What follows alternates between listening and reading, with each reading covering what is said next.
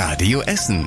Der Tag in fünf Minuten. Am 7. Juli mit Stefan Weisemann. Guten Abend, schön, dass ihr heute Abend wieder zuhört. Schon wieder, schon wieder gab es eine Bombendrohung bei uns. Heute Morgen ist eine Mail beim Landgericht in Rüttenscheid angekommen. Da drin wurde mit eben dieser Bombe gedroht. Die Polizei hat die Räume durchsucht in Rüttenscheid, aber nichts gefunden und sie konnte dann auch relativ schnell Entwarnung geben und auch die Prozesse sind ganz normal weitergelaufen heute. Bombendrohung, da war doch was, ganz genau. Am Freitag wurde ja schon das komplette Rathaus nach einer Bombendrohung geräumt. Und heute sagt die Polizei auch gegenüber Radio Essen, in beiden Drohungen stand fast das gleiche drin. Deswegen geht die Polizei auch davon aus, dass der Absender beide Male derselbe ist. Nur wer er ist, das ist noch völlig unklar. Er hat seine Drohung am Freitag schon an mehrere Rathäuser in Deutschland geschickt. Heute hat es auch mehrere Landgerichte getroffen, unter anderem auch das in Bochum. Da gibt's also jetzt viele Stellen, die hoffen, dass dieser Doppeldroher ganz schnell gefunden wird. Ich finde das gerade speziell für Essen Nord eine Sauerei.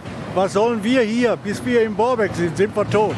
Die Sorgen im Essener Norden sind groß. Ende des Jahres sollen das Marienhospital in Altenessen und das St. Vinzenz Krankenhaus in Stoppenberg zugemacht werden. Es gibt einfach zu viele Krankenhäuser in Essen, sagt der Betreiber Contilia aus Hotrop.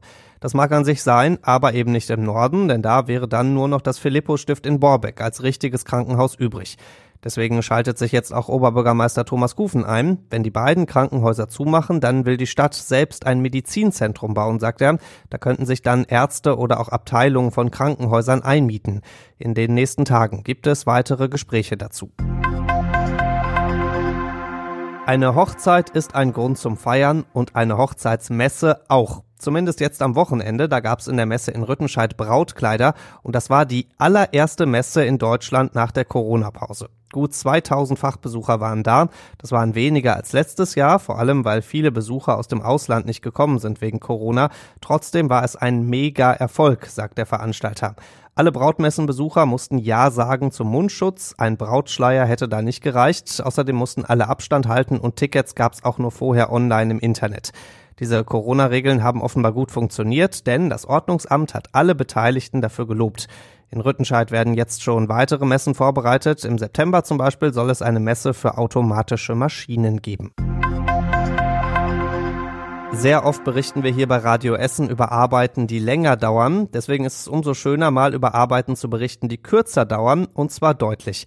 An der Lierfeldstraße in Altenessen ist gestern ein Wasserrohr kaputt gegangen. Ein Bauarbeiter hat da aus Versehen reingebohrt. Die Lierfeldstraße wurde dann unterspült und auch gesperrt.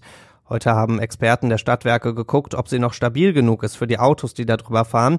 Das ist so, deswegen ist die Lierfeldstraße schon wieder frei und auch die Arbeiten am Rohr selbst sollten heute noch fertig werden.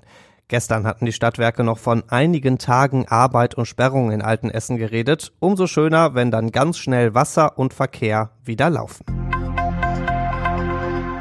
Wer grau mag, wird den neuen Busbahnhof in Burg Altendorf lieben. Seit Dezember wurde da gearbeitet, jetzt ist alles fertig. Auf grauen Bussteigen können Fahrgäste an grauen Geländern lehnen, sich unter grauen Haltestellenhäuschen unterstellen und ihren Müll in graue Eimer werfen. Dabei werden sie beleuchtet von grauen Laternen und die Busse kommen über eine graue Straße. Aber wichtiger als die Farben sind ja eigentlich die Dinge, die da jetzt viel besser sind als vorher. Das Leitsystem für Blinde zum Beispiel und die Monitore mit den Abfahrtszeiten. Vier Busse halten in Burg Altendorf und die sind weiterhin knallgelb. Und das war überregional wichtig. Die Folgen von Corona könnten dramatischer sein, als wir das bisher gedacht haben. Heute gab es gleich zwei Berichte dazu. Die Welthungerhilfe sagt, dass bald bis zu eine Milliarde Menschen auf der Welt hungern muss. Vor allem in Afrika gibt es ja ohnehin schon Probleme wegen immer mehr Trockenheit. Jetzt verlieren viele Menschen auch noch ihre Arbeit und können sich dadurch nichts mehr zu essen kaufen. Das merkt auch die Organisation für wirtschaftliche Zusammenarbeit. Sie rechnet damit, dass bis Ende des Jahres fast jeder zehnte Mensch auf der Welt keine Arbeit mehr hat. So hoch war die Arbeitslosigkeit zuletzt in der Weltwirtschaftskrise in den 30er Jahren. Und zum Schluss der Blick aufs Wetter. Über Nacht bekommen wir einen gefühlten Wintereinbruch bei uns in Essen. Morgen nur noch maximal 15 Grad. Das ist schon sehr ungewöhnlich für Juli. Dazu dichte Wolken und immer wieder Regen. Die nächsten Nachrichten bei uns aus Essen gibt's hier bei Radio Essen wieder morgen früh ab 6 Uhr. Bis dahin wünschen wir euch einen schönen Abend. Das war der Tag in fünf Minuten. Diesen und alle weiteren Radio Essen Podcasts findet ihr auf radioessen.de und überall da, wo es Podcasts gibt.